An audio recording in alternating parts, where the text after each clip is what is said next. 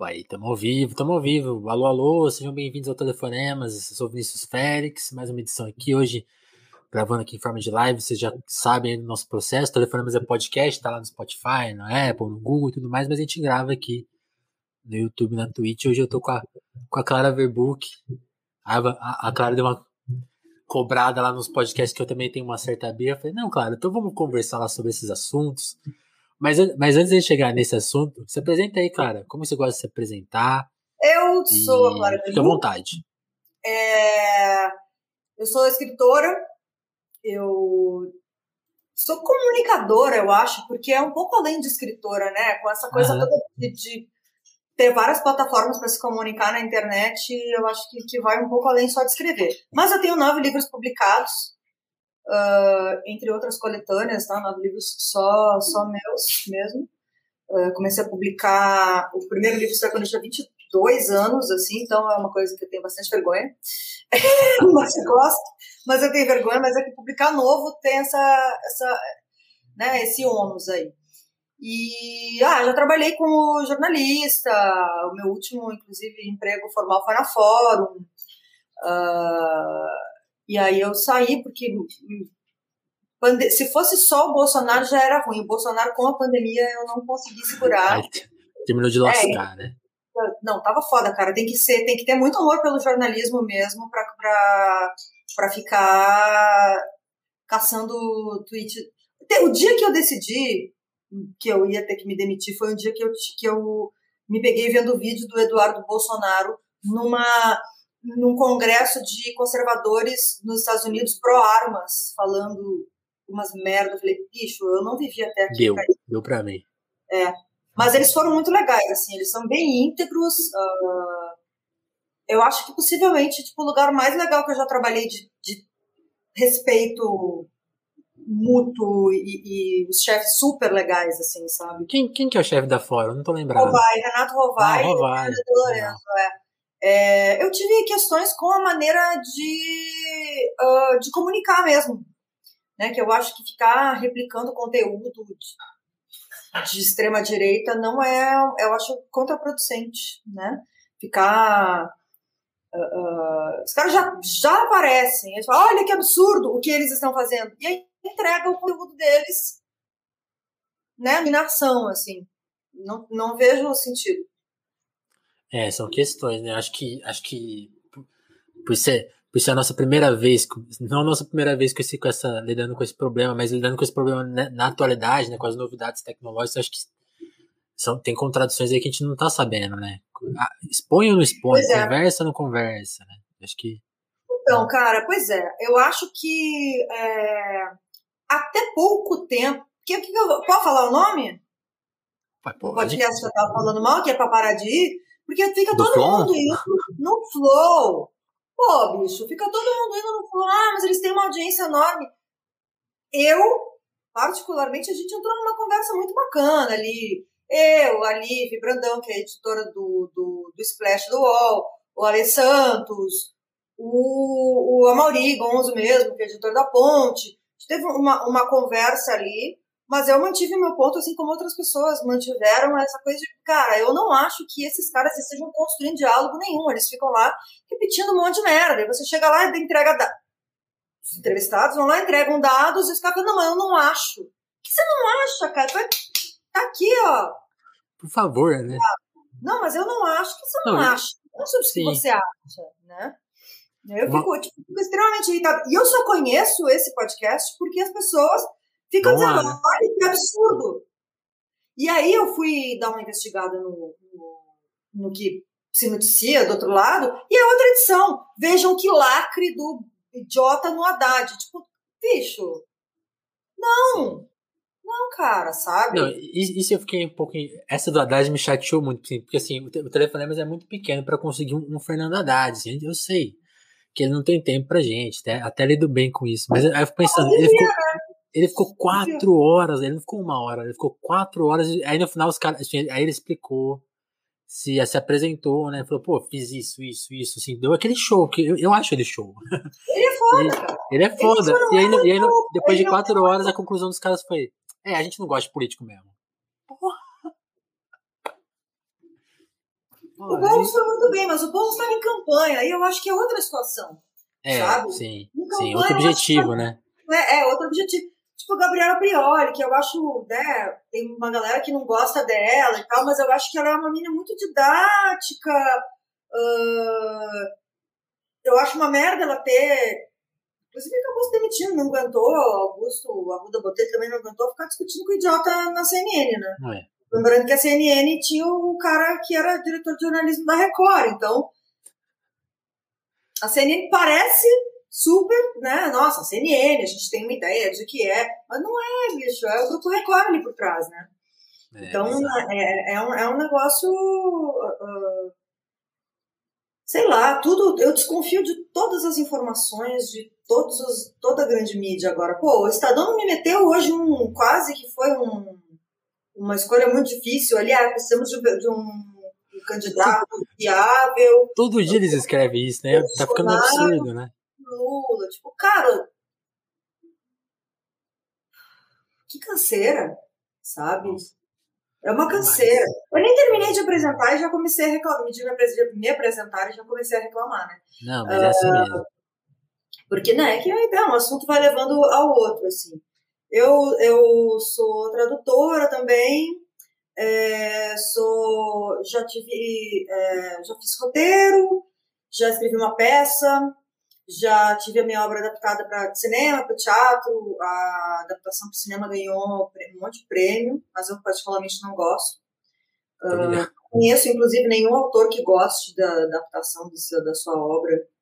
É, é, uma coisa bem complicada, assim, né? O Jorge Furtado, eu trabalhei com o Jorge Furtado quando eu era bem novinha, tive grandes privilégios na minha juventude. Um deles foi trabalhar na casa, no projeto da Casa de Cinema, quando eu tinha 19 anos. Uhum. E aí o Jorge falava, cara, autor bom para trabalhar é autor morto. É, vai te encher o saco, entendeu? Não vai reclamar depois, imagina agora, né? tipo. Mas, enfim, eu fiz. Quase todas as coisas que eu fiz na minha vida foram relacionadas à escrita. Né? E eu sou polidenser também, que é uma, é uma outra. Para mim, é uma outra maneira de criar narrativas, né? Com o corpo e, eu gosto muito, é uma coisa também que, ai meu Deus, às vezes eu exponho bastante meu corpo, não tenho nenhum problema com isso. Tive problema quando eu era nova, tenho 42 anos e sou uma mulher muito pelada.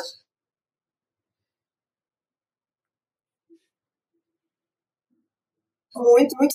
E empoderamento, me sinto empoderada. Eu fico afim. Um pouco de normalizar a nudez, de mostrar que o corpo é legal, o corpo é bacana, o corpo faz a gente dançar, gozar, comer, escrever, falar, pensar, né? É o nosso, fica... é o nosso primeiro espaço, né? Porra, cara, né? Inclusive a cabeça está grudada no corpo, então não, ela meio que o corpo, a cabeça é o corpo também. Então tem todo um outro lado aí que eu falo muito sobre, sobre isso, assim, sobre nessa né, relação ocidental de separar o corpo da cabeça. E, e aí você tocou num, num ponto que eu acho interessante, porque eu tava, tava lendo seus textos mais recentes, você fez uma série de contos imaginando a, a Zelda Fitzgerald, né, se ela tivesse sobrevivido a, a ao, ao, incêndio. Ao, incêndio, que vitimou ela, e aí ela refugiada no Brasil e fazendo uma longa reflexão sobre ter sido a, a, a esposa do Scott e quanto aquilo ali estragou a vida dela. Né? e tem, e, e, não é estragar a palavra? Já é difícil ser mulher, né, cara? É, imagina ser casada com um cara que é considerado, considerado tradutor do estilo de uma geração e pá. Eu acho ele particularmente muito chato, inclusive. Uh, é o carro da POSP que está passando aqui falando para os professores ficarem em casa. Por favor, hein, gente. É. Passa toda hora aqui. É, o lance é o seguinte: uh, recentemente descobriu-se, mas já era uma coisa que tinha algumas pistas na obra da Zelda, é, que o Scott pegava as coisas dela mesmo, tipo, sumiu com os diários dela, é, aparecia uns textos meio parecidos na obra dele. É, tem até um trecho que ela fala nesse livro. Uh, que eu comecei, a minha obsessão pela Zelda começou. Obsessão, não sou né? Não é exatamente isso, assim, mas meu fascínio por ela uhum. Cara, a primeira vez que eu ouvi falar dela na minha vida foi é, sendo a chacota do Woody Allen, né? Acho que duas vezes ele cita ela. O primeiro filme eu não lembro qual é, mas eu lembro que algum personagem tinha falado, tipo, ah, o prêmio de maturidade Zelda Fitzgerald, como se ela fosse, eu não sei se é Fitzgerald ou Fitz, Fitzgerald. Eu chamo de Fitzgerald, mas enfim. Eles, lá. E. A Zeldinha.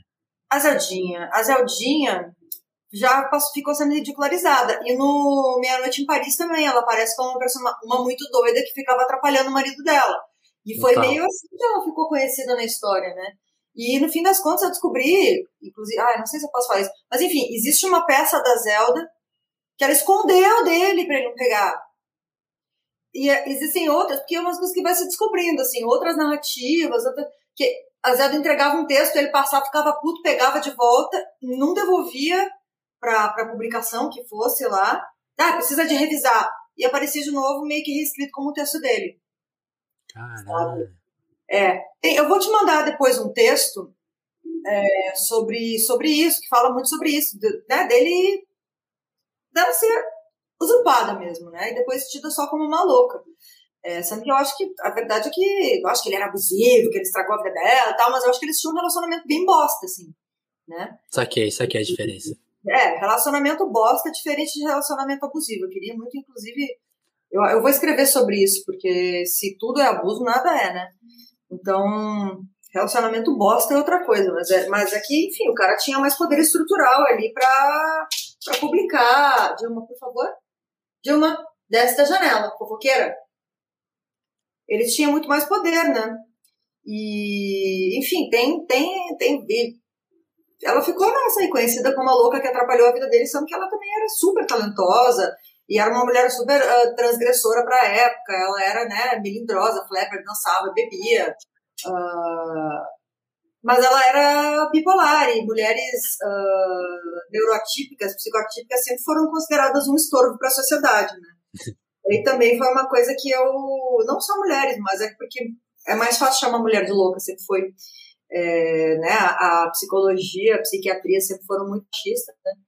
E isso está mudando, tá? Mas assim, a teoria que dá base a tudo, ela tem que ser refutada e reestudada e reescrita, né? É, e aí uma amiga em comum com o Maurício Tamboni, que é o editor que está publicando esse livro da Zelda, porque eu já estou falando do livro da Zelda, não é nem do meu conto. É que no fim as duas coisas, uma aconteceu por causa da outra, porque eu conheci a vida da Zelda e eu precisava escrever um folhetinho ali, falei, cara, vou fazer isso, porque eu queria muito que ela não tivesse morrido, né? Que ela morreu esperando eletrochoque. Teve incêndio no, no manicômio e ela morreu. E, e aí, uh, inclusive tem algumas cartas dela pedindo para voltar para o manicômio, porque ela se sentia, sei lá, talvez se sentisse melhor lá porque não tinha ninguém no pé dela, né? Talvez antes eletrochoque do que do que imagina, né? na sociedade, sei lá, imagina, né, o, o, o, grau de violência que, sei lá, se sentia do lado de fora. Mas é tudo suposição, né? Suposição com as, as pistas que foram sendo deixadas aí por ela. E Pra quem não conhece a Dilma aí, ó. É, a Dilma chegou, gente. Essa aqui é a Dilma Verbuck, meu neném. É muito bom passear com ela na rua, né, filha? É muito bom chamar ela de Dilma na rua, até agora não é tão problemático. Eu levei a Dilma para votar comigo em 2018. tá bonitona, Dilma. Filha, ela é muito bonita. Muito bonita. Muito destruidora de todas essas coisas também me perdi. É... E aí, não, é que tá saindo esse livro da, da Zelda, né? No uhum. Pela Edita, que é essa editora super bacana. E a Priscila, que é, é Priscila Calado, que é uma menina que estuda Clarice Lispector, estuda várias outras escritoras. É, a cachorra tá no meio do meu joelho. É, ela me mandou um livro que chama Dez Dias em um Hospício que em 1889 uma, uma mina se internou, uma escritora, jornalista, se internou para ver como era uma internação e ela descobriu lá que a maioria das mulheres que estavam internadas não tinham nenhum problema. Nenhum problema. O problema todo mundo tem, mas não tinham nem nada que justificasse, justificasse.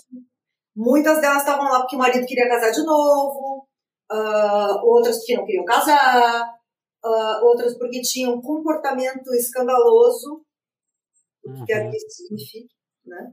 Imagina. Uh, e, cara, isso é uma, é uma frequente na história, assim. Até tem, tem a história da irmã do, do JFK lá, que agora esqueci o nome dela. Eu estava pesquisando esses dias, vi uns documentários sobre isso. Ela nunca era apresentada, porque ela tinha também comportamento escandaloso, e ela foi lobotomizada no fim das contas. Cara. Ela foi e indo atrás, né, sei lá, de históricos escolares, tal. Ela tinha no máximo dislexia. Sabe? É esse o grau de violência, né? É esse o grau de violência, cara. É muito foda, assim. E eu, eu, sou, eu sou bipolar e tomo remédio e há bastante tempo sou estável. Tem uns, ruins, né? Não sei nem como é que eu tô sobrevivendo essa pandemia, não. Eu sei, porque eu tô muito bem medicada. Mas eu sempre gosto de trazer à tona essa questão de saúde mental, porque é muito mal visto, muito mal abordado pela sociedade e pô, eu fico pessoalmente ofendida, inclusive, quando ficam dizendo que o Bolsonaro é louco, precisa de um, um exame, precisa ser interditado. É. Não é louco, ele é fascista, cara. Sabe? Bem mais simples, né? Fica se desagenciando. Quando você chama uma pessoa de maluca, você está dizendo que ela não é responsável pelos atos dela nesse caso aí, né? Que é uma patologia, né? É, é, não fica patologizando o comportamento fascista, complicado, né? É bem Sim. complicado, assim. Aí, aí, eu, aí de curiosidade, assim, né? eu não sei exatamente assim, o quão. O quão é, porque assim, o que, dos nomes da sua geração que eu lembro, você era, era meio que a única, a, a, única mina, né? Sim. E, e, e, como essas questões se apresentaram? Porque aí, aí acho que você você começou a enxergar isso já já já escritora, né? Você não sabia você não sabia desse, dessa dessas dificuldades antes, né? Você se inseriu no mercado e você falou, putz, aí, eu sofro umas coisas que meus colegas aqui não estão sofrendo. Foi, foi meio é, assim? Foi. É, foi um processo. Tem uma amiga minha que ela é uma feminista anônima, feminista cansada, é o, ah. o nome que ela usa na internet. Ela chama, ela chama isso de protofeminismo. E era uma coisa que minha mãe falava sempre, que era o seguinte: não seja como as outras. Mas as outras não era a pessoa da outra, era o comportamento da sociedade que era imposto a uma mulher. E a minha mãe não lia teoria feminista, nada dessas coisas, sabe? Só que o que eu consegui absorver disso na época foi que eu realmente não queria, se aquilo era ser uma mulher, eu não queria aquilo. Eu ainda sou do Rio Grande do Sul, que é um estado que tem muitas Barbies, um padrão de beleza. Não tô diminuindo mulheres por serem loiras e magras, saca? Mas assim, lá o padrão de beleza euro, eurocêntrico é cruel, sabe? Cruelzaço, assim mesmo. E nos anos 90, quando eu cresci, era pior. E o padrão de beleza do mundo era pior, né, gente? Vamos lembrar que existia uma coisa chamada heroin chic, que era o jeito que aquelas minas, tipo Kate Moss, umas minas extremamente magras, com cara de doente, sempre uma posição meio torta, meio fraca, assim. Representa... É uma coisa que eu estudo também, que é a representação da mulher na mídia, né? As mulheres eram sempre representadas como muito fracas, coisa magra, parece que vai quebrar a, a postura corporal, todas essas coisas, assim. Então, uh, e essas coisas são, vão pegando também. Isso não me interessava, eu, não, eu, ao mesmo tempo que tinha uma parte minha que, né, talvez desejasse ser assim, eu tive um monte de questões de, de, de distúrbio alimentar, enfim, eu não queria isso. E o mais o oposto disso era o quê? Ser um dos caras, né? Então, assim, para mim, naquela época, que estava associado a ser mulher era fragilidade, futilidade, uh, frivolidade e, e, e uma, um, essa, sobretudo essa fragilidade, assim, de ai, que é uma coisa muito branca, né? Na verdade, é uma, é uma, é uma, é uma maneira que tratam muitas mulheres brancas. As mulheres negras não passam por isso, né? Ao contrário. Tipo, né? Essa coisa do, de, ah, eu abrir a porta do carro, o, o ai, deixa que eu carrego. Quer dizer, agora eu não quero mais que carregue minhas coisas mesmo, que o patriarcado tem que servir para alguma coisa. Uh, mas é, eu comecei, eu andava muito com homem, né? Eu andava com. E, inclusive, tipo, uns caras que eu olho hoje e digo, meu Deus, como pude eu, sabe? Quando eu era bem nova, assim. Pra mim, isso, eu ficava tentando me provar, tipo, um dos caras, e gostar de música, e gostar de escrever, e ter interesse por, por artes, né? Uh, eu tinha esse, esse, esse entendimento de que aquilo era uma coisa muito mais dos caras e, e era uma coisa que eu gostava mesmo, não é que eu tava, tipo, ai, fazendo isso para agradar ele, mas muitas coisas que eu fiz e escrevi talvez nessa época fossem não só com o intuito de agradar, mas também com o intuito de, de ser aceita, né? Até aí tipo, veio. Tipo assim, como, como, como, como eu provo pra esses caras que eu tô, tô com que eles? Eu sou, assim? Que eu sou, é, que eu sou. Que a, que a minha liberdade. Eu não queria ser um deles, eu queria ter a liberdade que eles tinham. Mas eu não tinha isso é, é, formulado ainda, sabe? E aí, cara, quando eu publiquei, quando eu comecei a publicar no Cardoso Online, que era eu mais cinco, sete homens, entre eles Daniel Galera, Daniel Pelizari, o André Tchernobyl, tudo branco também. É, que era uma galera da comunicação e da, da letras. É, eu não sentia muito isso assim, porque eu me sentia tipo, nossa, eu sou um dos caras, consegui. Né? E eu lia muito os homens também, e eu sempre gostei de, de muita escrita com putaria, com, né, com sexo, com libertinagem e, e, e uh, hedonismos, sabe? E é, eu achei que eu pudesse fazer aquilo. Quer dizer, eu achei que eu pudesse fazer, não, eu fiz. Né? O meu primeiro livro, que é esse Máquina de Pinball, que inclusive tem muitas. Uh, a, a, maneira que a personagem é construída é extremamente machista, né? Porque tem essa coisa ah, de sou mulherzinha, mas com bolas, tipo, negócio que eu nunca escreveria hoje, né? Inclusive foi uma coisa que quem me falou, Forastieri, que era um cara legal naquela época. Não sei se ele voltou a ser legal agora, mas ele teve uma fase que Bom, olha, nem sei. É, porque ele foi ele, ele que publicou o primeiro livro na Conrad, né? Esse livro saiu pela Conrad, era ele e o Rogério de, de Campos. E eu não estava esperando o que veio, que foi uma reação extremamente misógina quando o livro saiu. Aquela, naquela época, 2008, em que sentido? É, a, a, a, ele teve uma grande repercussão, né? Porque eu fui realmente uma das uh, primeiras autores, autoras jovens dessa, dessa geração a fazer um tipo de literatura mais suja, digamos assim, né? E quer dizer, tinha outras, mas eu estava tendo um, um, tive um destaque, um destaque e criavam e-mails para me xingar, entravam no meu blog, porque não tinha comentário no blog que eu tinha, né? E criavam e-mails, recebia ameaça de morte, porque eles nem, eles nem tinham lido. Olha, se o tanto de gente que falou mal do meu livro tivesse lido, ele tinha esgotado no primeiro dia. Mas era só a imagem de uma mulher jovem que não se encaixava uh, no padrão de comportamento, né? Não era nem tanto padrão de beleza, era muito padrão de comportamento, né? Uh, eu era muito porra louca quando eu tinha essa idade aí. Falava uma, umas coisas. Daí quando eu comecei a me dar conta que estavam diminuindo a minha literatura, porque eu, eu dizia que era realmente uh, fruto de algumas das minhas vivências, como tantos escritores dizem. Todos, né? Pois é. Começou. Ah, que literatura confessional. Querido, tá confessando, confessando nada, gente. Não sou católica para ficar confessando nada sabe? Também não tava, não tinha cometido um crime, precisava confessar alguma coisa. Então, tipo, confessional, que... e eu comecei a ficar assim, que merda, cara, né? Ah, o, a intimista, confessional. Gente, nem quando publicam um diário de homens se referem a homem assim.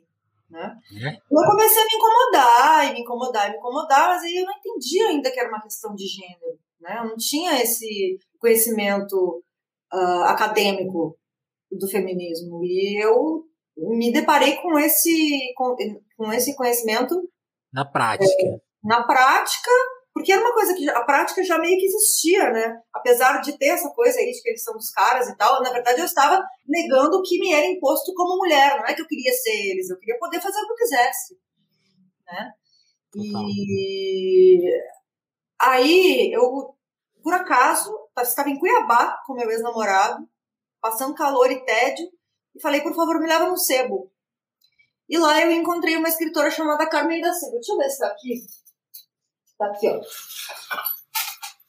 Tadinho, eu preciso mandar, preciso mandar restaurar esse livro aqui. Tem a namorada de um amigo meu que faz isso. Este livro é o livro sim, de uma sim, grande sim. escritora. Quero só uma coisa que ele não tem o nome dela na lombada. Só estava escrito Sangue Sem Dono, lá no sebo. Falei, puta, que puta nome, né? Aí eu comecei a ler e puta, me deu um arrepio. Falei, caralho, que coisa mais foda. E aí eu levei o livro, que estava sete reais no sebo, e descobri que ela era gaúcha como eu. Olha só. E fiquei apaixonada por ele. Eu, esse livro, poucos livros me, fiz, me, me causaram isso. É, eu terminei e comecei de novo. Sei. Caralho! Eu tô até arrepiada de lembrar. E aí eu fui atrás de quem que ela era e descobri que ela foi uma colunista da revista Cláudia, que falava, que era uma feminista que falava com as mulheres de uma maneira muito didática, porque afinal ela chegou em 63 no Brasil. E porque ela, ela saiu de ela morava em ela nasceu em Rio Grande.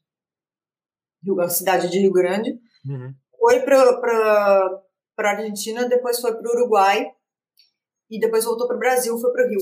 E ela chegou aqui, ela estava acostumada a viver, ela teve, foi premiada lá e estava acostumada a viver lá no meio de um monte de escritores, da intelectualidade, né? Tal.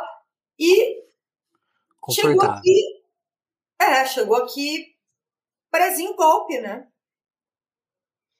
E era. Chegou aqui, abriu a revista feminina e viu que na verdade era um monte de homem escrevendo. Ela mandou uma carta putíssima da cara dela, dizendo, cara, como vocês estão respondendo cartas de mulheres de que, que, que isso?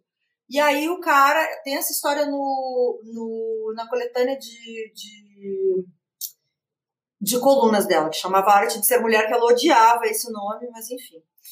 O cara, eles fizeram uma coletânea e tem uma, uma introdução muito bonita, eu quero falando com, com a Carmen, morre também a coluna uh, Arte de Ser Mulher e conta essa história, que ela mandou uma, uma carta e aí chamaram ela para escrever na revista. E ela foi a primeira mulher a escrever sobre feminismo na, no, no Brasil, na, na, em revistas, né? E aí, cara, eu comecei a ir atrás e comecei a ler. E ela também. Quando você, quando você descobriu, ela já tinha morrido? Já, ela morreu em 84. Ah. Morreu em 84. Morreu, ela morreu nova, assim, teve um, um negócio, acho que foi edema no, no, no estômago. Um negócio, ela tava dando uma palestra, passou mal e morreu, assim, tipo, no hospital. Foi bem, bem bosta, assim, a morte dela. E, e aí eu comecei a ler e comecei a me, e comecei a me identificar e comecei a ficar desesperada, porque eram os negócios escritos tipo, em 60 e 67, 65, 68. E eu disse, gente, mas eu tenho. O mesmo problema ainda existe, não é possível, sabe? Como, como é possível? Que merda! Achava, achava que isso era é. resolvido. Pois é, e aí a partir dela eu fui descobrindo outras coisas, assim, foi de uma maneira bem improvável. Eu tinha até um certo bode, porque o que chegava em mim era muito acadêmico e eu não tinha muito conhecimento nem muita paciência com o texto acadêmico, que agora eu tenho, e também acho que os textos acadêmicos deram uma, uma mudada, né? Não é que os textos acadêmicos deram mudar, uma mudada, a academia está mudando porque pessoas que não estavam na academia antes, uh, precisamente mulheres negras, estão lá produzindo outro tipo de pensamento acadêmico, né? Uh, então, muito mais interessante e, enfim, muito necessário. Inclusive, eu mesma voltei para a academia. Agora comecei a fazer uma pós-graduação em Direito das Mulheres que eu não descobri até eu começar. Não sabia que eu queria tanto até se apresentar essa, essa possibilidade e eu dizer, caralho, eu quero muito isso. E aí rolou. Demais. E, e, e nesse processo de, de descoberta, assim, aí, a, a, acho que outro elemento que eu fico curioso é porque, assim, você apareceu, aí seu, aí seu primeiro romance dá, dá essa bombada, os, os seus colegas também, e, aí você vê eles não passando por esse julgamento, né? Tipo assim, até por, mais, até por causa dessas, dessas semelhanças, né? Tipo assim, também, eles também fizeram literatura, entre aspas, confessional em algum momento e não tomaram esse rótulo, né? É. Não, o galera até que deu assim, uma, uma incomodada, mas se incomodou um pouco com isso, assim, tanto que ele parou de responder essas coisas. Mas eu acho que o galera foi o único, e o galera, ele é tão. Ele é, ele é muito bom, assim, mas ele é tão sensato, digamos, eu adoro esse termo insensato, que sempre quis usar. Obrigada pela oportunidade, mas pela, pelo, pelo meio uh, literário, que isso não é uma questão central do texto dele. Né? Agora, com mulher sempre é. E sempre, por mais distante que a personagem seja de você, vão perguntar: mas aconteceu? Mas isso é verdade? Eu tenho uma, um caos. No meu hum. segundo romance, a personagem ela tem uh, 100 reais. E é o último dinheiro dela. Ela tá fodida, ela não tem dinheiro pra pagar aluguel, ela não tem pra. Tá fodida, tá cagada. E ela vê uma bota, e ela descreve a bota, e ela fala, cara, e a bota é 100 reais. E ela vai lá e compra a bota. E. Só que essa bota não existe. Né? Foi uma, o quê? Ficção que eu criei. E muito tempo se passou ali. Um dia encontrei uma menina na rua, eu tava com uma bota que eu comprei em Londres, aquela, quando eu fui lançar esse mesmo livro em Londres, eu fiquei na casa de uma amiga minha que tinha um brechó e esfriou, de repente peguei essa bota. Voltei pro Brasil, estava andando com minhas botas de, sei lá, 5 libras, e a menina, ah, claro, que legal, solta fogo, né? É, é essa bota. E eu. Como assim? Bota. Bota do livro. E eu falei, cara, a bota do livro não existe. Né? Tipo. E aí eu. E, e mil vezes, sabe? As pessoas ficam tentando descobrir quem é a pessoa de quem eu tô falando, e às vezes não é uma, são 13, mais uma invenção, que eu realmente me baseio nas pessoas. Que, cara, que eu não sei, assim, eu não sei se comigo acontecem coisas muito peculiares, ou se eu tenho é, essa observação, né? Que capta é, essas coisas. Mas é, eu acho que, que é o olhar, assim, né? E a maneira de contar. Então, realmente, eu uso muitas coisas como, como matéria-prima da escrita, e, mas é, é isso. A, a, começa aqui, o fato vai para cá e a narrativa vai para cá e se torna uma ficção. E eu acho que mesmo quando é um fato acontecido, narrado dentro de uma ficção, ele se torna uma ficção. Uh, a não ser quando a gente está, sei lá, narrando um fato histórico, uma coisa assim, né, que é, acho que, que acho não, tem outra relação, que inclusive é a minha intenção do meu próximo livro é essa, eu tenho é, uma ideia que eu não estou conseguindo eu acho que eu tenho três livros começados, mais os encomendados por, por outras pessoas, assim. Estou trabalhando de uma forma meio caótica. E, mas eu sinto que, incrivelmente agora, tipo, na terceira parte da pandemia, para mim, é, não estou falando na terceira onda, estou falando na terceira parte, que eu tive várias fases da pandemia. A primeira fase foi a fórum, a segunda fase foi a minha demissão, e um certo despirocamento familiar, domiciliar, né? Uh, não vou entrar em detalhes aqui. E, não, gente, mas imagina uma mulher de 40 anos, uma filha adolescente e o namorado arrombado da filha trancados em casa durante uma pandemia. Inclusive, espero que ele morra. É... Antipunitivistas e abolicionistas pela pelo jeito de socar o, cara do ex da filha. É. uh, acontece, né? É, antipunitivos querem socar o passo. Tem, tem, Tem, tem, tem as exceções. Pacifistas pela prisão do Pazuello, pacifistas por soco na cara do Bolsonaro, né? Sim. A gente está tendo umas, umas questões aí. Mas a terceira parte da pandemia foi quando eu mudei para esse apartamento que eu tô agora aqui, que eu tô arrumando ainda, né? Que é, né, gente, arrumar um apartamento e, e arrumar as coisas demanda o quê? Dinheiro, né? Precisa por estante, estante custa dinheiro. Mão francesa, gente, pela hora da morte. Aí precisa botar os IVA, precisa botar não sei o que, aí não tem armário, tem que comprar mais. Daí vai aos pouquinhos aqui. E eu comecei a escrever de novo e eu comecei a ter prazer nisso, porque eu tinha perdido meu prazer de escrever. Eu acho que o desgosto tinha matado, o desgosto com o Brasil tinha matado um pouco a minha vontade de escrever. É, isso que eu ia perguntar, em que, em que momento isso? Quanto tempo durou esse desgosto? O meu desgosto começou em 2016, precisamente. Né? Uh... Começou pré-golpe, né? Já começou ali um puta Daí o mal-estar foi subindo, foi subindo, foi subindo, foi crescendo, eu fui brigando com as pessoas. Quando eu vi, inclusive as pessoas, ah, eu não, eu não tenho mais ninguém nas minhas redes sociais, por exemplo, uh, ou das minhas relações, que me incomode, ou, ou seja bolsonarista, no máximo um cirista aqui, outro ali, assim. uh, não, enfim. Não, males e menor, nós vamos conversar sobre isso também, dos males e menor, mas não é bem assim. Ciro, pelo amor de Deus, Ciro, go, go to Paris, sabe? Go Vai to Paris. Claro, cara. O Ciro é, é o cidadão da política, né, cara? Ele é, eu acho que. Ele é muito. Eu, até tuitei, eu acho que ele tá crente, crente que ele já tá no segundo turno, então ele tá. Calma lá, cara. Calma lá. Tá 2021 ainda aqui, ó. Tô vendo aqui no calendário. 12%. Não vai ser presidente, você não vai ser. Precisa. Se... Vai pegar um ministério, meu senhor. Sabe? Sossego facho. Não vai ser presidente do Brasil homem. Sabe? E. Enfim.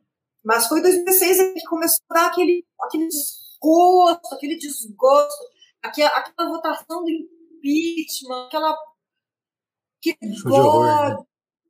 show de horror. Eu acho que o, a, a, última coisa que eu fiz assim com muita vontade, muita vontade foi um ato, um ato que eu organizei com, com algumas outras mulheres de esquerda chamado Mulheres por Diretas e por Direitos. Porque teve diretas já, né? Que foi bacana, mas eu senti assim uma subrepresentatividade de pautas e de artistas mulheres dei até uma discutida com o povo que inclusive é bem meu amigo ali, assim, a gente tem uma relação bem, bem bacana, mas eu sempre sinto que é, a pauta da luta de classes e de, de e as diretas e a reforma política está sempre acima das pautas feministas. E, gente, não vai ter nada sem pensar em questão de gênero e, de, e, e em questões raciais, sabe? É, então, assim, a maioria, é, a, maioria das mulheres que se apresentou nesse evento, acho que quase todas as artistas eram mulheres negras. Uh, foi, foi super legal. A gente. E eu e as meninas, a gente meio que montou na força do ódio esse evento, assim, numa semana, sabe? Conseguimos o, o, o, uma correria, foi uma loucura. Assim, a Luca a, a, do, do do pessoal Luca Franca, a Juliana Borges, que é do PT. Uh, mas aí, de repente, quando eu vi, tava a Melinha Teles lá falando, tava a, a, a Eleonora Menicucci. Eu falei, caralho, a gente conseguiu organizar isso em uma semana. Que foda, sabe? E a Erika Malunguinho foi lá, faz, fez uma fala, ela ainda nem tinha sido candidata, fez uma fala, fez uma performance, foi maravilhoso. Uh, tocou a MC Sofia criancinha ainda, pequena, sabe? Não era tão criancinha, mas ela era pequena ainda, a mãe dela, Camila, super legal, as meninas estaremos lá, falaram também, tocou a Brisa Flow, que é uma, é uma MC indígena, tocou... Sim, Tem um telefone com a Brisa, quem quiser. Tem? Que legal! É. Que legal, vou ouvir depois. A, a Brisa é incrível, assim, a gente foi muito próxima, não não, não teve nenhum atrito, assim, mas é, a gente vai se afastando na vida, né? E é, foi, foi um evento muito legal, assim, mas sabe aquela. vamos fazer, e fiz, e daí depois eu fiquei. Só, foi só desgosto também, né? Depois de 2017, 2018 veio desgosto atrás de desgosto atrás de desgosto. E eu acho que também é, é, é estratégia política e enfraquecendo a gente e deixando a gente cansado. Toda essa coisa dessa fala todo dia, sempre todo dia um absurdo maior do que o outro. Uh, né? E aí eu acho que, que cabe a nós, assim, também uh, não ficar. Eu ontem fiquei realmente puta, botei uns vídeos, umas fotos lá no Twitter, falando, caralho, não acredito que estava acontecendo aquele negócio no Rio de Janeiro lá. Aquela, é, foi bem, foi bem absurdo. O, o, cosplay de Mussolini lá. Uh, Mussolini de baixo orçamento, né? É, dá um puta do mal-estar, mas é aquela coisa, cara. Eu quase não olho mais. Foi um grande alívio, assim. Eu não, não sirvo para ser jornalista de hard news mesmo, mesmo. Aí foi um grande alívio eu poder me. Na terceira fase da pandemia, né? É, pensar, eu vou me dedicar à ficção e já estava pensando em fazer um romance histórico. Eu queria que eu queria que tivesse saído antes até. Eu fui no museu, no, no museu não, no Memorial da Resistência e tal, porque eu quero fazer um, um romance, uma história que se passa na abertura política de uma mulher que fica viúva. Uh, e ela é muito uma dona de casa, totalmente alienada, e ela fica viúva. O marido trabalhava numa estatal e ela não tem a mais a menor ideia do que está acontecendo no mundo lá fora, sabe? E aí ela foi ali, tinha uma, teve filho cedo, a filha já estava fora de casa, ela vivia para ficar com o marido, o nome dela é Yolanda.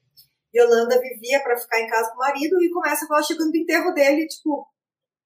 E agora? O que, eu vou fazer? E aí se muda uma galera pro prédio dela, que são os, os subversivos aí, e ela quer, ela precisa, ela quer conversar com as pessoas, quer fazer amizade, quer, né? E aí ela descobre essa galera. Tem umas histórias com umas, umas meninas da militância de esquerda e, e vai se envolvendo e entendendo o que está acontecendo politicamente no país. Por isso que eu chamo de romance histórico também, porque eu vou usar algumas das figuras uh, que eu tenho acesso, né? Porque eu sou, eu sou orgulhosamente filiado ao PT, apesar desses problemas e disputas internas que temos. Queria te uh, perguntar disso, quando que você... Porque uma coisa que aí vem, vem da minha leitura, eu queria saber da sua, assim, o quanto o, o, a questão do partido ter todas as contradições, né, tipo assim, meio, a gente fica meio... Quando você falou do Ciro, né, falta, falta autocrítica do Ciro. Eu faço a minha autocrítica no meu tamanhozinho de 2018, que é assim, oh, de, de ter falado mais 13 menos fora Bolsonaro, mas, tipo, 13, né? O que, que, que, que, os caras estavam ambicionando? De tentar defender alguma coisa, né? Propositiva. Só que aí, aí, aí, eu sempre, aí, eu sempre fico pensando, mas era, era difícil, né? Porque a gente também tinha meio. Sempre um medo, mas. Ah, tá, a situação tá muito ruim. Imagina esses caras no poder, vai ser mais anos terríveis. Embora o Bolsonaro também vai ser terrível, e aí tipo, ficava essa contradição. Quando que você sentiu essa. Não, deixa, deixa eu assumir essa resposta aqui. Acho, acho legal 2017, isso, assumir essa resposta. Foi 2017. É, porque, cara, eu acho assim, eu acredito em, em construir as coisas mesmo. Então, para mim, para construir, eu então, senti uma necessidade de estar ali, né? Então, cara, se não tiver mais mulheres, mais pessoas jovens, mais pessoas negras uh, dentro dessas organizações, por mais que tenha um, um, um,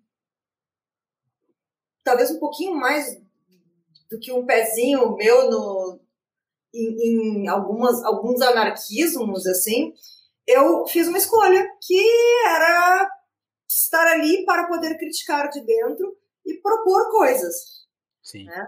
E dar a cara a tapa também, que, gente, eu já tô com a cara a tapa aqui, eu sou mulher, saca? Eu tô acostumada a apanhar. Esses misóginos idiota de internet vêm achando que vão derrubar a gente por qualquer coisa, sabe? As... Cara, mulher com, com, com, com estofo político não se sente intimidada por esses caras, sabe? Uh, uh, mulheres negras muito menos, entendeu? Desde a infância elas estão lidando com, com uma sociedade racista, né? Então, porra, não é só que elas têm as suas é, questões e, e, e, suas subjetividades, né? Mas você acha que vão derrubar, vão intimidar fácil uma, uma, uma Érica Maluquinho, cara, por exemplo? Não vão, bicho. Sabe? E, e, é foda, porque rolou realmente, assim, tipo, o Jean teve que sair do país, sabe, por exemplo. Inclusive, Jean está se filiando ao PT hoje, agora, daqui a pouco. Ah, é? Um ato online de filiação, ele saiu do PSOL, veio pro PT. E eu acho Achei que, vai que tinha rolado. É, não, tá, tá, tá hoje é o, é o ato, assim. Às seis horas vai ser Lula, Haddad, Gleisi, Dilma. Uh, e aí, enfim, eu acho importante fazer parte disso. Então, foi uma, escolha estratégica política mesmo ali, de fazer parte disso. Eu não, eu não tenho ainda apesar do meu pai de santo ficar, eu sou, eu sou do candomblé, né? E meu pai de santo tá há anos me dizendo que eu preciso me meter mais na política, mas eu, eu preciso antes fazer um, um curso de, de controle de raiva, que eu vou, eu não, vou, não vai dar bom. Né? Eu não consigo, eu não tenho a diplomacia necessária para política ainda, eu acho. É, eu vejo assim, porque a gente ouve a fala da parlamentar ali no, no microfone. Só que fica uma galera berrando em volta, entendeu? Eu ia tacar coisa nos caras, eu ia dar, querer trocar soco, não ia ser bom. Sabe? Sair na mão todo dia, não. Todo dia, eu não quero sair na mão todo dia. Eu acho que. E eu não descarto totalmente também, porque também alguém precisa fazer isso, né?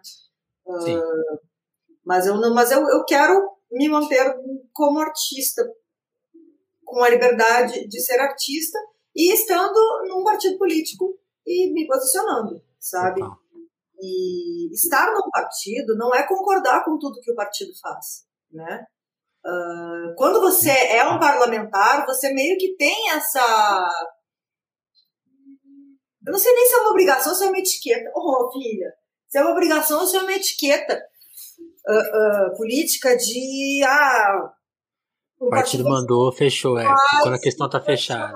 De determinada forma, e eu tenho a liberdade de dizer, não, concordo, não fecho com isso, acho um absurdo, uh, né? E às vezes as pessoas vêm cobrar, e você que é do PT, eu falei, eu não concordo com isso. E aí? É isso. Que, que, que, que, aliás, é, isso aí tem tudo a ver com o conceito que eu gostaria de pôr assim, na cabeça de todo. Do, o que, que você gostaria de pôr na cabeça? Tem muitas coisas para se colocar, né? coisas até mais importantes. Mas eu gostaria de pôr esse conceito, tipo, quando você vota, não é tipo, tosa a carta branca que vai lá e, e dá um show. É, tipo, não, é, é, é, voto, nosso voto também é crítico, né? Sim. E a gente não percebe isso às vezes. é, não sei, cara. E eu acho que também as pessoas elas precisam prestar atenção em outros casos. Deputado, vereador, deputado, cara, senador pergunta para as pessoas em quem elas votaram, é, também elas não. O que eu, uma, acho que o que eu queria colocar na cabeça das pessoas é isso: presta atenção em quem você está votando. Porque o que tem de gente que de última hora fala, pô, em quem você vai votar aí? No, no 15 lá, tá. Para vereador, para deputado estadual, como que você não sabe, cara? Sabe? Tinha que ter. Mas isso também é projeto, né? O projeto é que as pessoas ah, não entendam de política para que elas entendam a importância de votar e de entender o que, o, o que cada um faz ali. Né? Sim, sim, sim. Inclusive, estou aqui no pé da minha filha para ela tirar, ela não tirou o título dela ainda. E ela falou: Ah, mãe, eu vou sempre votar em quem você votar. Eu falei: Não, não é por aí. É, é chato político, é chato mesmo. Você acha que é legal? Não é legal. Nossa, que legal. Ainda mais agora, sabe? É um, é um é? pandemônio, mas assim, tô levantando essa responsa aqui em casa, assim. É, e, e, é foda, porque o, santo de casa não faz milagre é uma, uma realidade, cara. Assim. Você, você conheceu isso na prática? Porra, sim.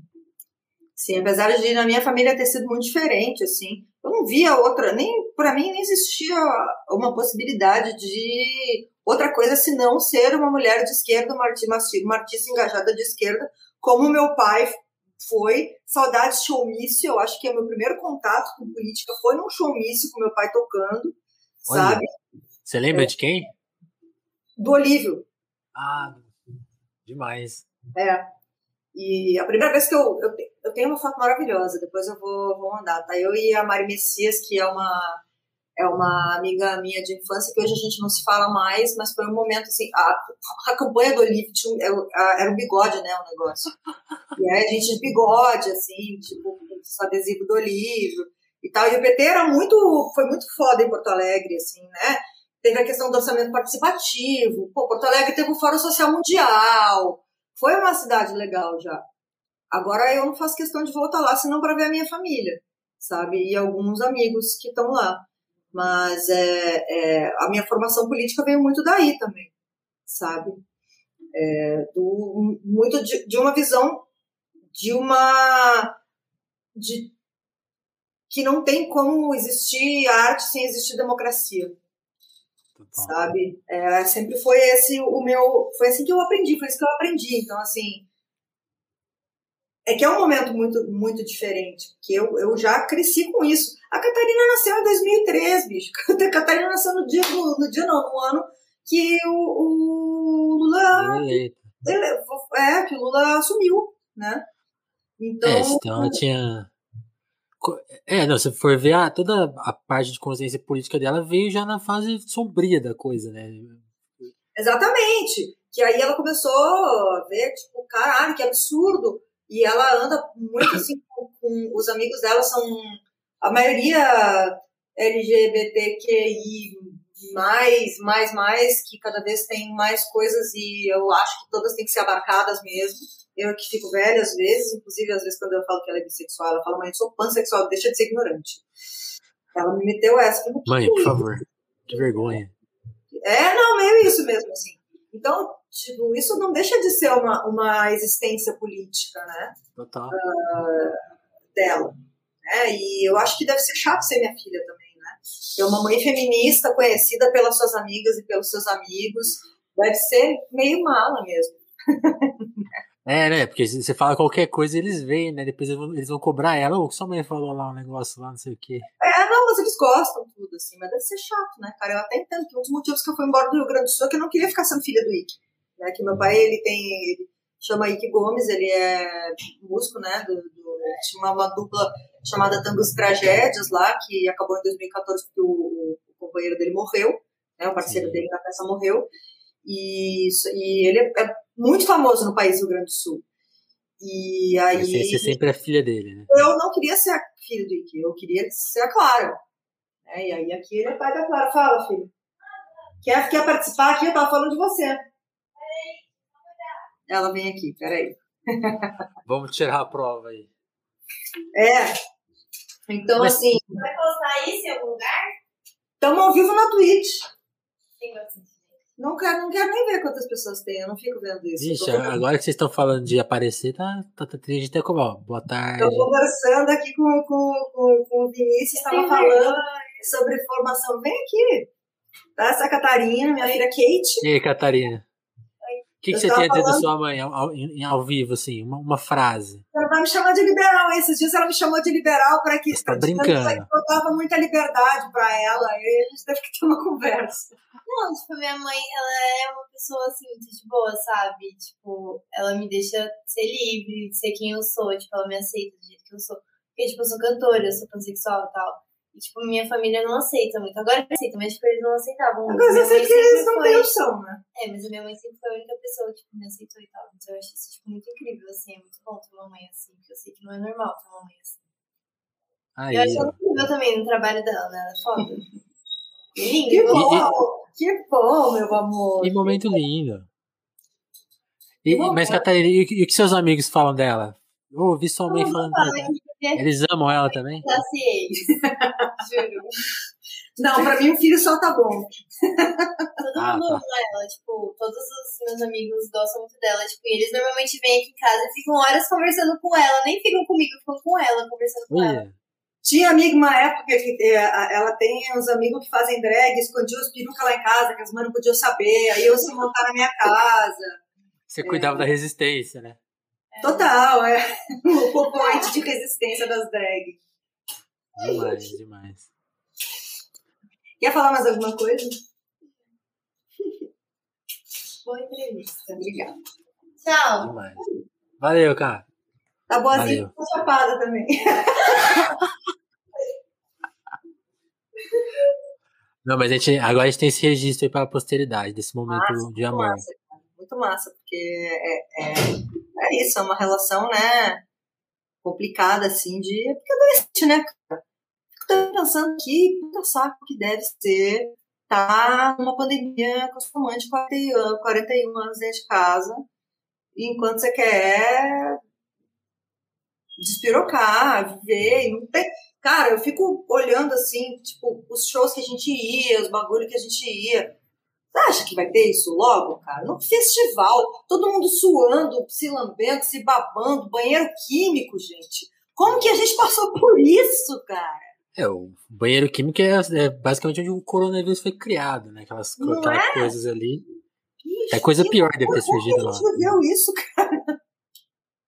né? Nesse, isso existia eu olho, eu fico vendo. Não sei se isso acontece também com você, mas eu já vi uma galera falando. Às vezes isso tá, a, a pandemia está afetando a minha maneira que eu, que eu, que eu vejo ficção, que eu vejo, Nossa, eu vejo uma festa, eu falo, ai meu Deus, o que, que essas pessoas. Aí eu falo, não, é um filme, se passou antes, tá tudo bem. Não, e, e agora tá, que tá tendo alguns filmes que foram produzidos já na pandemia, tipo assim, aí os caras deram aqueles testes, aí deram um jeito de gravar.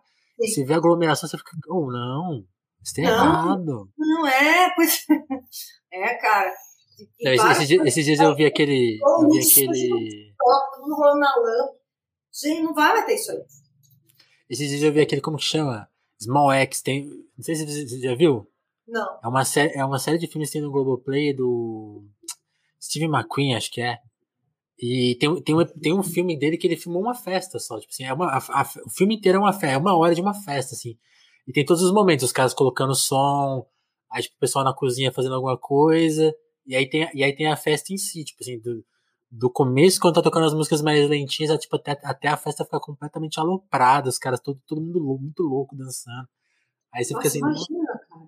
Nunca mais. Será? Nunca mais. É, não sei se nunca mais, mas é, eu não vou mais. eu já não ia, eu acho que eu já tô né? Mas, mas aí, aí, claro, aproveitando esse tema, eu, até, até te perguntado, você falou do seu pai, queria saber da sua mãe, mas ainda falando de pandemia, eu queria tirar uma dúvida aqui, aí você tá falando, você, como você fez uma pergunta para mim, tem uma pergunta que eu vivo fazendo para mim que eu queria saber dos outros, que é assim, é, você usou o exemplo da sua filha, é, é, é, uma, é uma questão de como, de, de como ela vive na pandemia, mas você viu muitos, imagina que você vê muitos amigos seus lidando de formas que você não concorda, assim, e como que você encara isso? Porque eu, você até falou assim, já, já, já, até as eleições você já tinha brigado com muita gente. Mas, tipo assim, como, como brigar e lidar com essas pessoas e talvez perdoar elas ou entender? Como que você, tá, como que você lidou com essa parte, assim? É a pandemia estremeceu algumas coisas? É, eu, eu tava muito cansada já de, de discutir, de brigar, mas eu dou umas chamadas, assim. Tipo, bicho, favor, sabe? Né? É. E depois não seja hipócrita também, entendeu? Porque a pessoa está fazendo, militando, fazendo posts de, de uh, uh, pêsames e não sei o quê, e aí tá, porra. E assim, eu não tô totalmente isolada também, eu vejo amigas que estão totalmente isoladas mesmo. É,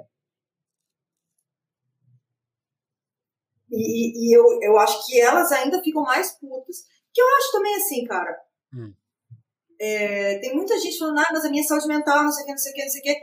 E é uma questão que nunca se tratou tanto antes disso, né? Sendo que tá cheio de. A gente é tudo meio maluco, né, cara? E só que usar isso como desculpa para aglomerar é foda, assim. Mas é. Então, tenho umas coisas abertas, eu moro aqui, virei Santa Cecília de novo. Então, às vezes, eu paro ali no bar da esquina para tomar uma cachaçinha, não vou mentir, entendeu? Também não fico ali, tipo, ah, cuspindo. Mas paro pra dar uma cachaçinha, dona do, do, do Rota Carajé aqui do lado, uma, uma mulher incrível, especialista em cachaça, tal. Só que tá fechado. Só pode ali fora. Mas não fica também aglomeração ali. Por que, que não fica aglomeração ali? Inclusive, esse é um lugar ótimo, cara.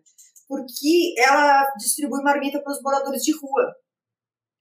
E a galera não quer chegar perto. Ah, é, tem isso, né? Porque o problema é que vai quê? Pegar morador de rua. Pegar morador de rua, não. Pegar a Covid do morador de rua. Então, assim, a pessoa tá, pensa isso na cabeça lá dela, né? Então, passa aqui, do lado do minhocão aqui. As travestis vão ali pegar comida. Tem dia que. O dia que eu passei ali, que eu conversei com ela, porque é realmente na mesma. Tô falando onde eu moro, que horror! É, mas, enfim, é muito perto. E aí ela falou, porra, hoje eu já dei 80 marmitas aqui. Caramba. E ela tá segurando ali, e ela tá vendendo cachaça no delivery. Inclusive, gente, comprem cachaça, quem bebe, né? Depois a gente pode fazer uma outra conversa sobre o álcool na esquerda e o poder uh, sedativo que ele tem, né? Porque também é uma questão. Uh, e ela tá sustentando, nome dela Luísa, ela tá sustentando ali, tipo, vendendo umas cachaças, paradas e tal. E ela tá, meu, segurando a onda legal do, do povo da rua aqui, assim, eu acho Sim. muito foda. Então o que acontece? Ninguém fica ali. Tem um parklet na frente, então, mas ninguém quer ficar ali, porque toda hora vai passar alguém para pegar uma marmitinha, e o cara vai, né, morador de rua curte conversar, vai olhar pra sua cara. tem uns que, claro, que vai olhar pra cara dos playboy lá não vai querer falar nada talvez dá uma xingada. Mas é. Eles trocam uma ideia, chega, né? Não vem te abraçando, nem nada, mas é. fala um negócio ali, pô. E. Gente, essas pessoas não têm casa, elas estão na rua. Né? Fica em casa. Qual casa? O cão? Né? Então, eu acho muito foda, assim, esse lance dela, dela distribuir marmita e tal. E. É aquela coisa, né, cara? PFF na cara, álcool na mão. E vamos lá. Fé, fé no que quer que seja que se tenha fé aí. Nem que seja na Sim. ciência, também na ciência, no caso, né? Pode ser católico, pode ser evangélico, só não seja negacionista? Macumbeiro, que é o meu caso. É... Mas é foda, né, cara? A gente tá vivendo um período de muita morte. E eu acho que eu tava conversando com um amigo meu, com hum. o meu melhor amigo, na verdade, que é o, Ganjo, o Daniel Ganjamin. E eu, um, um cara muito amigo dele e meu conhecido morreu esses dias, morreu do coração do nada. Tem um monte de gente morrendo do nada. Não é de Covid. E a minha teoria é que essas pessoas estão morrendo de desgosto, de tristeza. Sim, sabe? Né? Paralisadas em casa, né? Tem uma galera morrendo de, de tristeza mesmo, sabe? Existe aquela síndrome do coração partido, que se fala muito de relacionamento romântico, que pode realmente dar uma, um piripaque no coração, né? Uma alteração no coração e a pessoa e deu um treco. E eu acho que tá rolando uma síndrome de coração partido do, do brasileiro, assim mesmo, sabe? Acho ah, que tem, tem. A gente tá cercado de morte agora, né, cara? Que se não é de Covid, é de alguma outra coisa que não conseguiu tratamento, e aí ou é de tristeza, ou é de chacina, que daí é uma coisa que sempre também. Essa, foi, essa do jacarezinho foi, foi realmente muito absurda, mas, mas é uma constante na quebrada, na favela, né, cara? Sim. E isso aí em qualquer governo, eu queria até dizer isso, assim, esse é pior, mas Sim, uh, isso eu acho que uma coisa a se cobrar do PT e do, do, do Lula é as questões de encarceramento, né? Sim, eu faço direto, que acho que é eu o grande... Acho que o primeiro governo dele dobrou o número de encarcerados. É isso que a gente quer? Não é isso que a gente quer. Para mim, não é a sociedade que não se constrói uma sociedade, uma sociedade prendendo gente, sabe? É...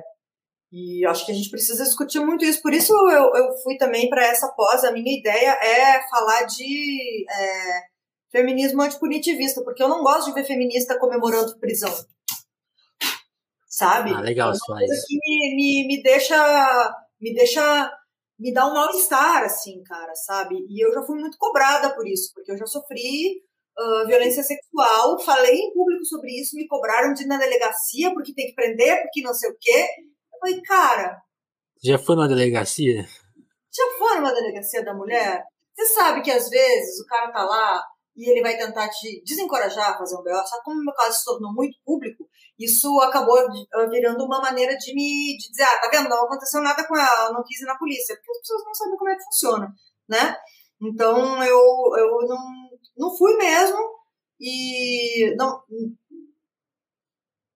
acho que a gente precisa discutir muito, muitas questões sobre né, antipunitivismo e encarceramento e fazer também as pessoas entenderem o que, que isso significa, né? Discutir situações, problema, uh, uh, né? Entender, quem, entender quem vai preso, né?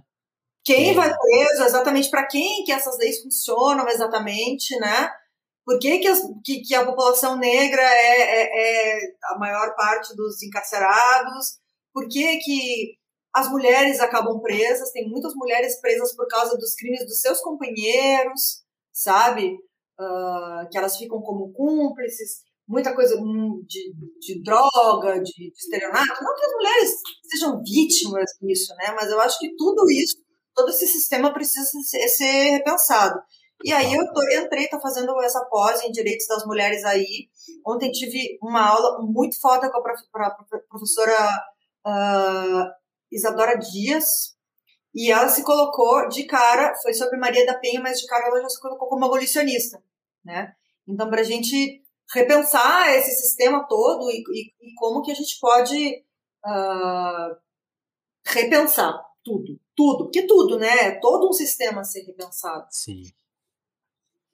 Sim, e, é engraçado, porque essa questão, é, eu, já, eu já li algo muito difícil, assim, eu ficava, não, não, mas... É, e aí você vai ouvindo os abolicionistas, tem várias soluções práticas, assim, muito... Tem, é que tem... Muito aqui gritantes são... até. Pois é, pois é, tem muita gente foda falando sobre isso e...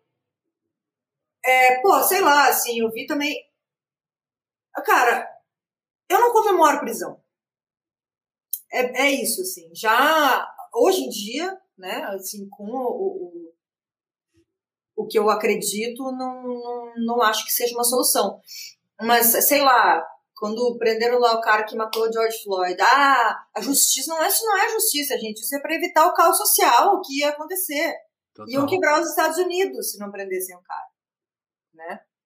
Então não é justiça o nome disso aí. E, e no geral a sociedade não quer justiça, ela quer vingança né? Porque se quisesse também justiça, pensava mais na vítima. A vítima é a última pessoa que pensa na nessas coisas. Então, assim, aconteceu, sei lá, vamos pegar uma situação de estupro. Pegaram o cara. Não, gente, como está essa mulher? O que fazemos com essa mulher? Sabe? Como, como ela quer lidar com isso, né? Calma, como ela quer lidar com isso? Como que a gente vai escutar ela? Então, é, é, é eu acho que o foco está errado, né? O foco é sempre em, em pegar e prender não vai resolver aquilo. Né? Total. E, e, enfim, são muitas questões. Já passou aqui do, do, de uma hora que eu tô vendo aqui, eu por mim fico mais, viu? Não tem problema não, vamos, vamos, ficar mais, porque tem, as questões estão levantadas aí. Você, você falou da, da sua relação com a sua filha você contou do seu pai. Eu queria saber da sua mãe, assim, só para não ficar incompleta a história. Minha mãe é muito foda. A minha mãe é, eu falei antes, né, que ela é, ela falava para não ser como as outras. Ela é responsável por ser, por eu ser a mulher que eu sou hoje. Ela que me deu tudo, toda a, a, a o incentivo para ser escritora, que me tinha a feira do livro de Porto Alegre com livro com 90% de desconto. E meus pais são artistas, então assim, né? E eu chegava, para mim, era o momento mais legal do ano era ir na feira do livro e a minha mãe é uma traça, assim, ela estuda um monte de coisa e ela é iluminadora. Ela é técnica, né, de iluminação. Ela é iluminadora, desenhista, uh, desenhista de luz. Ela desenhava também, mas ela parou e fotógrafa. E eu falei do meu pai, meu pai é mais famoso, na verdade, mas a minha mãe é de bastidores, ela é da técnica, né? Ela faz a iluminação do meu pai. Meu pai tá iluminado no palco porque a minha mãe tá jogando luz nele. Ele fica Demais, demais. E, e eu tava lendo um texto seu sobre essa coisa de. A gente falou, né, da presença. Como você lidou, né? Você, quando começou a escrever, das questões que se apresentaram para você. E aí tem uma coisa que você fala nesse texto recente seu sobre a, a falta de, de liberdade para ter para expor a sua subjetividade, né? Então, tipo, os espaços que a mulher consegue ocupar, às vezes, tipo, ah, agora tá tendo um aumento da representatividade. Mas aí você vai ver quais assuntos estão sendo tratados. É sempre, geralmente, violência, né? Ou alguma denúncia. E nunca. É. É, é, é, são coisas que, quando, quando você falou, né? Você não queria ser os caras, você queria ter a liberdade deles, mesmo que você não soubesse você não tivesse dado um nome para aquilo, mas aí eu queria saber, tipo, se você alcançou, acho que se você lutou para isso e alcançou de alguma forma, porque eu, eu queria citar uma, um livro seu, que é, que é, o que eu tenho, até, eu queria, eu queria, que ele estivesse aqui na casa que eu tô agora, não tá aqui, que é o Toreando o Diabo, ah, eu... que é uma obra onde você resolve a, a questão da Camila, né? E ainda faz uma obra, tipo assim, é, não é, não romance formal, né? Mas tem um romance acontecendo ali, tipo assim, como que lidaram com esse livro, queria saber, e como você lidou com ele? O que, que tem, tem tudo a ver com isso de ser, tipo, a subjetividade mesmo ali assumindo e você podendo tratar de temas que não sejam necessariamente violentos e tendo essa abertura mesmo, assim, conseguindo resolver essa questão da liberdade. Cara, esse livro, é... eu demorei um tempão para escrevê-lo e eu mergulhei nos meus cadernos, caderninhos, nas coisas que eu escrevia na época que eu criei essa personagem. É, e eu queria muito resolver a questão dela, porque é uma personagem que eu gosto muito, e eu usei ela em dois livros. Que é o Magnete Pinball, o primeiro, que ela era uma jovem que fazia um monte de cagada, e eu criei uma anti-heroína mesmo, não era para ser exemplo, não era para ser uma, uh, uh, um exemplo de liberdade, é justamente, tipo, também a subjetividade da arte, você não precisa criar heróis, você não cria, você não precisa, né, criar a, a a mulher forte, perfeita, a super heroína. Uh, é uma mina que erra pra caralho, faz um monte de merda. Uh, uh, é super, né? Não está colocado que ela é julgada pela sociedade, mas é óbvio que é. Que é. porque, né, é uma, é uma mulher que está, entre todas as aspas do mundo, vivendo como um homem. Né? Porraloteando que nem muitos dos escritores que eu gostava tinham seus personagens porra loucas. E aí no segundo livro, que eu usei ela, foi ela é apaixonada, loucamente apaixonada por um cara, e o cara fala que precisa de uma mulherzinha. Ela fala: "Então tá. Tchau", só que fica sofrendo. Fica sofrendo, sofrendo, sofrendo, sofrendo, mas não se dobra isso. Então, tipo, esse livro foi traduzido, inclusive eu gostei muito da repercussão dele no exterior. É, porque era muitas das, das resenhas que saíram eram tipo, ah, não, não é a sua história comum de uh, menina conhece garoto. É, porque, tipo, não, não tem redenção no final. Né? Mais. Não tem, eles não ficam juntos, elas não encontram outro amor. Não tem nada disso. Elas não se consertam assim pra ele. Não, não se conserta e não tá buscando isso, né? E fica se fudendo, não tem dinheiro. Uh, aí rola esse negócio da bota, enfim. tenta sair, beber, esquecer quantas pessoas, pega uns caras merda, uh, sabe? E, e, e, eu gosto muito dessa personagem. E eu, e eu acho que ela ficou ali de um jeito muito ruim, sabe? Uh, Você largou ela. Muito nova, é. Eu falei, gente, deixa eu, deixa eu pegar essa garota aqui, dar um fim digno pra ela, né? E eu a fiz, eu fiz ali, vou dar um spoiler desse livro. Deixa eu ver se tem um aqui. É, vou dar um spoiler desse livro que é. Bom, primeiro que ele é uma. Ele foi um, um dos primeiros projetos de financiamento coletivo do Brasil, né? Deu um trabalho do caralho. E ele é todo ilustrado. A narrativa dele é toda uh, perpassada por ilustrações. Essas ilustrações também fazem parte da narrativa. Então, mesmo que você se você se a pessoa não captar isso, vai ser um livro que tem uma, né, um romance ali, mas ele é uma história muito do que eu gostaria que aquela personagem tivesse se tornado. Eu escrevi, eu não sei se eu cheguei, gente, olha que louco, eu não lembro se eu escrevi que ela, mas na minha cabeça ela tem 30 anos esse livro aqui. é, né? E tá escrito ou não, você já não lembra. Eu não, é muita coisa, cara, para lembrar. Eu não sei se os escritores lembram exatamente tudo que eles escreveram, mas eu não lembro, não, cara. Ainda mais que eu tomo remédio para dormir, minha memória tá toda cagada. É, mas é uma. Tem uma coisa que eu fiz aqui para tirar uma onda mesmo, né? Que no fim a Camila cria, ela quer, ah, porque ela quer, ela tá sempre tentando escrever, escrever, escrever, escrever, escrever. Aí para, falha, puta que bosta, que tá muito parecido com a minha vida vou mudar de profissão, vou botar aqui artista, vou botar aqui não sei o que, que não sei o que, desculpa que eu bati aqui. É, e aí, no fim, ela resolve ter um alter ego. E bota assim, Clara, eu sempre gostei desse nome. que foi uma tiração de onda com essa história de ficarem me cobrando o que, que é ficção e o que, que não é. Sim. Né? E eu achei uma, eu gostei muito dessa solução ali no, no fim, porque foi uma maneira. É uma coisa que também me, me, me encheu muito saco de ter que ficar dizendo, mas o que, que é verdade, o que, que não é? Apesar de eu entender essa, essa curiosidade, porque eu também tenho um pouco essa curiosidade, com os autores e, e as autoras que eu gosto, a gente quer imaginar um cenário uh, onde se passou, que época, uh, e, e, quem são aquelas pessoas que podem ter sido, uh, né, que, quem, em quem foi baseado aquele personagem. É, eu entendo essa, essa curiosidade, mas, eu, mas a imitação é muito grande, assim, porque às vezes esse personagem não existe e também não é importante. E, e, enfim. Mas eu também uso a literatura muito como forma de vingança, assim. Tem umas pessoas que, quando elas cagam muito, eu transformo elas numa pessoa odiosa. Ou às vezes eu até coloco a situação mesmo que, que aconteceu e a pessoa fica ali, que se ela, se ela lê o livro, né? Ela vai ficar num dilema entre assumir que é ela e que ela fez uma bosta, ou me chamar de louca, porque eu sou louca mesmo, foda-se, e ou engolir ali e ter um um ódio dentro de si para sempre.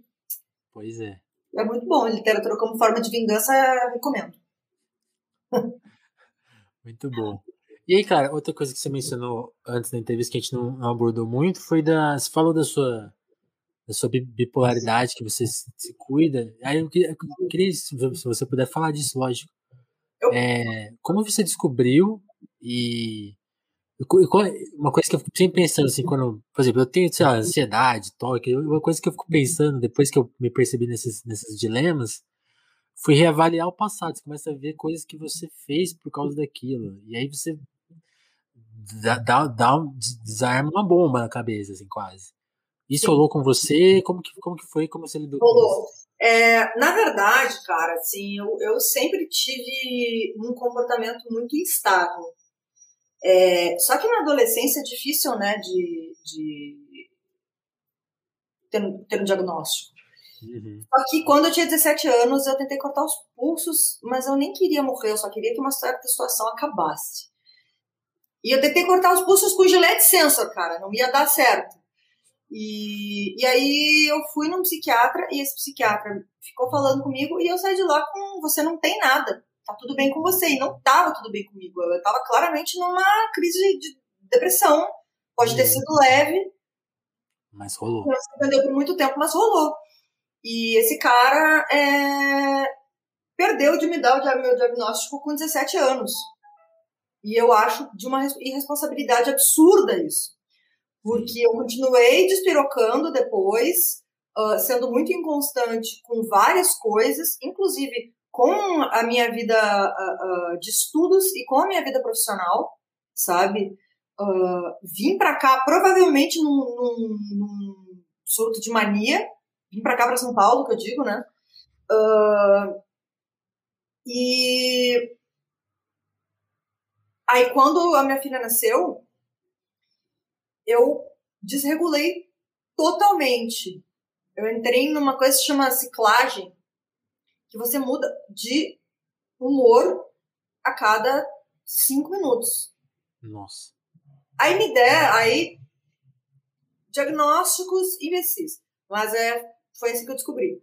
Eu fui num, num psiquiatra e ele falou: Ah, você provavelmente está com depressão pós-parto. Me deu um antidepressivo.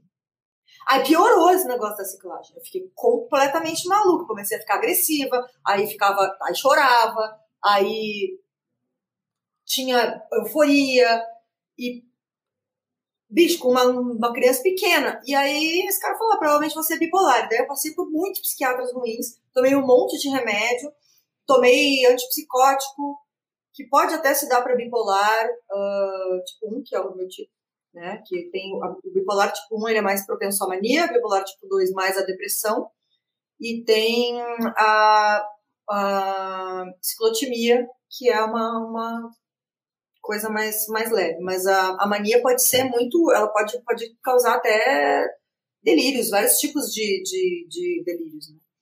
E, e, eu. Chegou uma época que eu fiquei apática, não conseguia trabalhar, E, gente, tudo isso criando a minha filha, né? Uh, então, isso, é, isso era uma figura pública já, né? E sendo uma figura pública. Era bem complicado. Eu não. Cara, quando me perguntam como você fez isso, que eu tô longe da minha família aqui, quase não vou para lá, não vejo. Uh, o pai da Catarina, nos, nos, até assim, no começo, ele era bem presente, mas depois, enfim, ele saiu do Brasil, voltou, saiu, voltou, foi. Agora ele mora no mato com a namorada dele, que é uma mina muito legal, inclusive. Tem dois filhos com uma outra mina que é muito legal também. E, mas eu. A, a maior bucha fica com a mãe, né? Uh, e, e aí essas medicações me. O dia tem 24 horas, né? Pois é.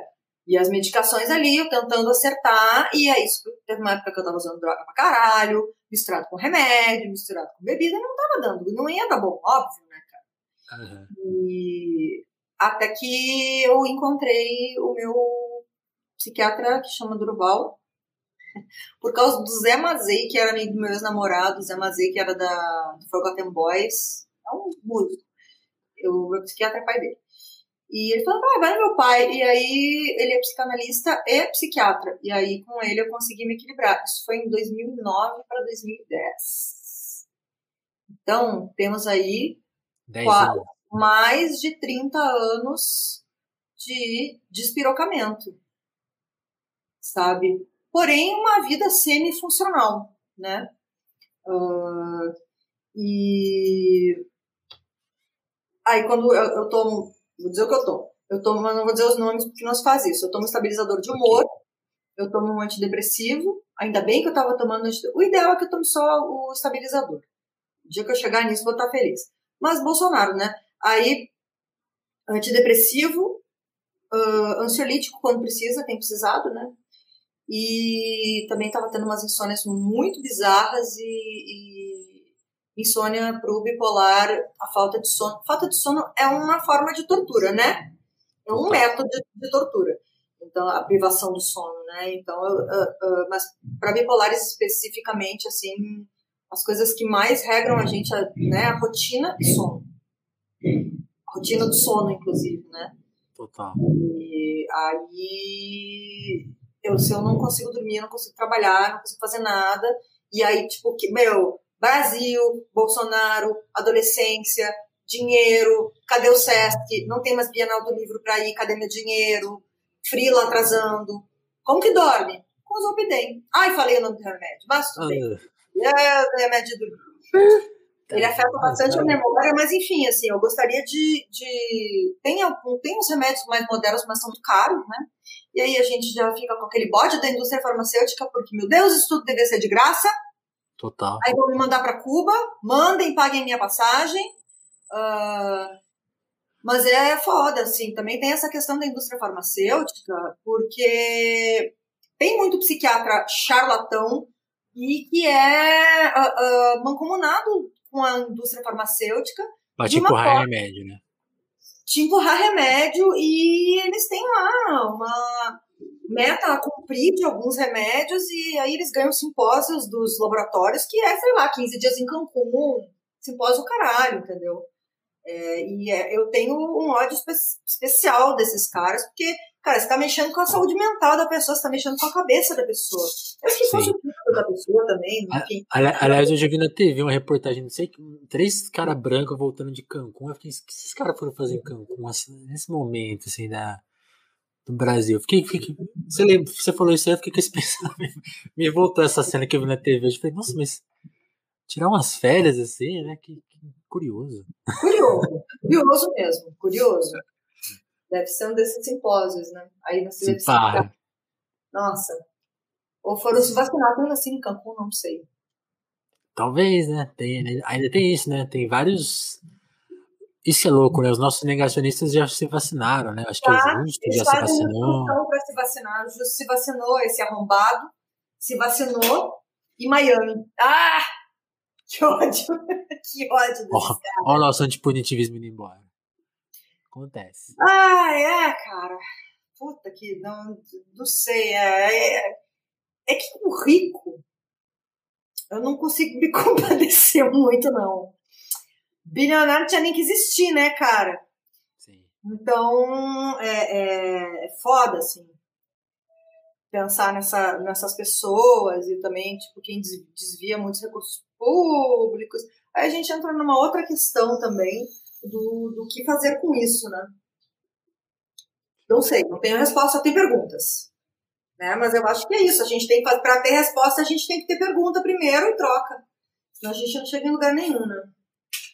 Aí, aí você contou da sua experiência de virar a sua própria editora, né? Fazer com com crowdfunding, tipo assim, os, seus próximos livros você está pensando em lançar de que forma, assim?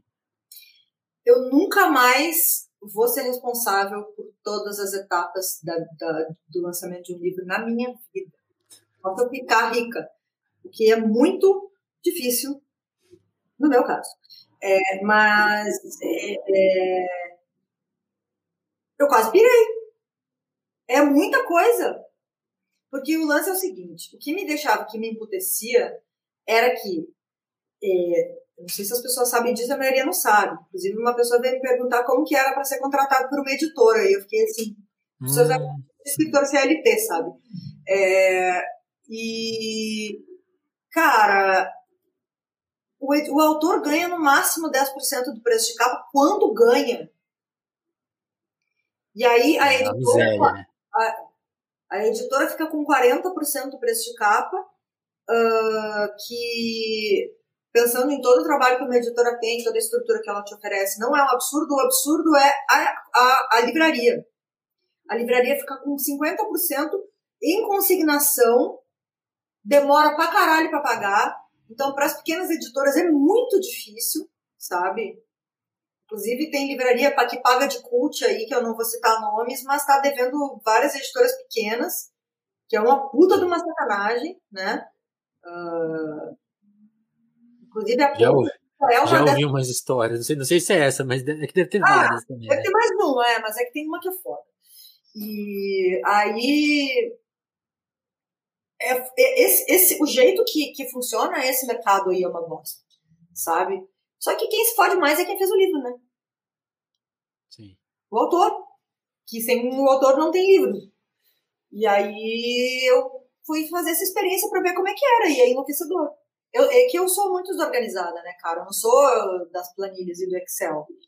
A Eva, que é a minha, a minha parceirona, assim, que fez esse livro comigo, a gente tem outro livro juntos, ela fez a capa de todos os meus livros, ela lida melhor com esse negócio de livro, de livro não, de planilha e de coisas. Ela foi, aquela foi, ela foi editora há muito tempo de site, de, de trabalhando, foi editora de site da Trip, então ela tem mais essa coisa aí, mas eu nunca mais vou me meter a fazer isso. Gente, lidar com gráfica.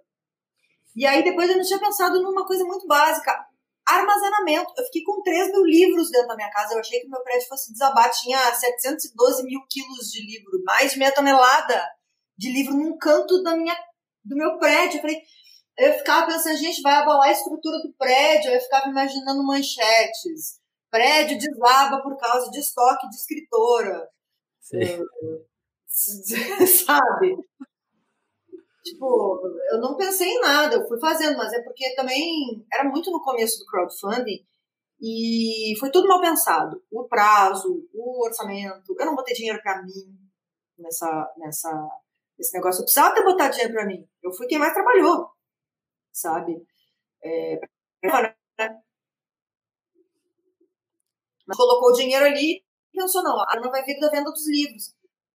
E o envio? E o correio? E o extravio? E a logística? Pô, não, não quero mais. Mas aí tem, eu, eu, fiquei muito amiga do, do, Maurício, né, que é um dos, dos editores, ou editor dessa editora, e Maurício Tamboni, da Ponto Edita. Uh, inclusive, estou com o livro deles aqui na mão. É eles que vão lançar a Zelda, né? Cheio de pó de tijolo aqui. Esses um dos livros que ele lançou. Inclusive, dizem que o Scott Fitzgerald também uh, usurpou o Willa Carter. Aí é uma outra história. É, e eles têm um livro de um outro escritor uh, argentino que chama Desvio. O nome dele é João Francisco Moretti. É muito legal. É, deixa eu ver se tem algum outro livro. Eles têm, eles têm esses livros, tem o da Gertrude Stein, mas eu acho que ele deve estar na região do sofá, ali onde está aquele caos. É, e saiu da Zelda agora e tem uns, um, temos uns outros planos, mas ele está vendendo meu livro. Eu mando o livro para ele, ele envia, ele tem toda, ele tem essa paciência, sabe? Coisa então, toda. Isso já está resolvido, então, para a próxima. É, está resolvido, mas eu ainda tenho todos os meus armários embutidos dessa casa aqui, até a tua cozinha tem livro dentro. Parece que tem pouco livro, mas eu vou abrindo, procurando se ali. Parece. Eu tô ficando com bode da capa desse livro já. Se eu for fazer outra edição, eu vou fazer outra capa. De breve eu vou botar outra capa. Porque. É sério, todos os cômodos da casa têm esse livro. Em algum lugar. Sabe? Ah, é demais isso.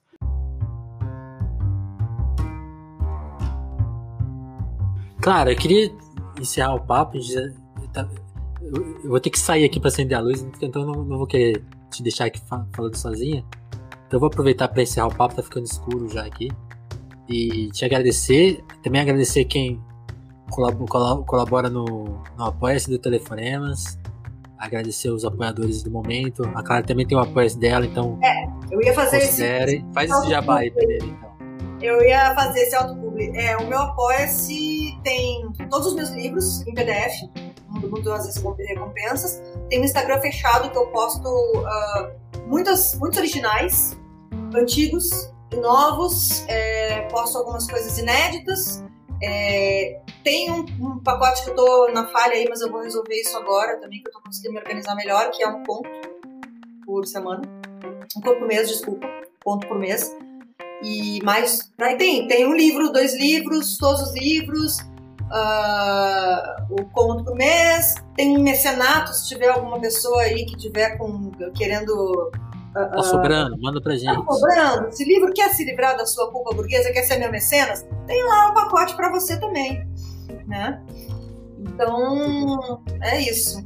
Estamos aí tentando sobreviver e manter o mínimo de sanidade possível, né? Para se manter funcional. Deixa eu agradecer aos mecenas então, do Telefonemas. Quero agradecer a Adriana Félix, André Camussa, Dagmar Pinheiro, Dalva Brandes, Douglas Vieira, Asmália Santos, Jéssica da Mata, Lívia Rossati, Romanelli, a Sabrina Fernandes, Davidson Matio, Gabriel Nunes, Matheus Botelho, Matheus que estava aí na live que eu vi, valeu Matheus, Tatiane Araújo, Pedro Duarte, Eric Marlon, Diogo Burilo, Kleber Monte, Juan Borborema, Moara Juliana, Vitor Breda, Lucas Monteiro, Augusto Batista, Matheus Fonseca, que acabou de chegar, valeu Matheus, e a Ana Martins também, que acabou de chegar, valeu Ana. Muito massa. obrigado, turma. Obrigado, Clara, por participar aqui do nosso podcast da esquerda. Foi muito massa. Que bom, que bom que você gostou. Também gostei muito. Então é isso, gente. Até a, até a próxima, então. Valeu, Clara. Até mais, valeu. Pra, pra turma que é de Twitch, eu vou jogar vocês em algum lugar aí. Deixa eu fazer isso aqui. Mandar vocês aqui pra minha amiga Mikan. Valeu, gente. Valeu.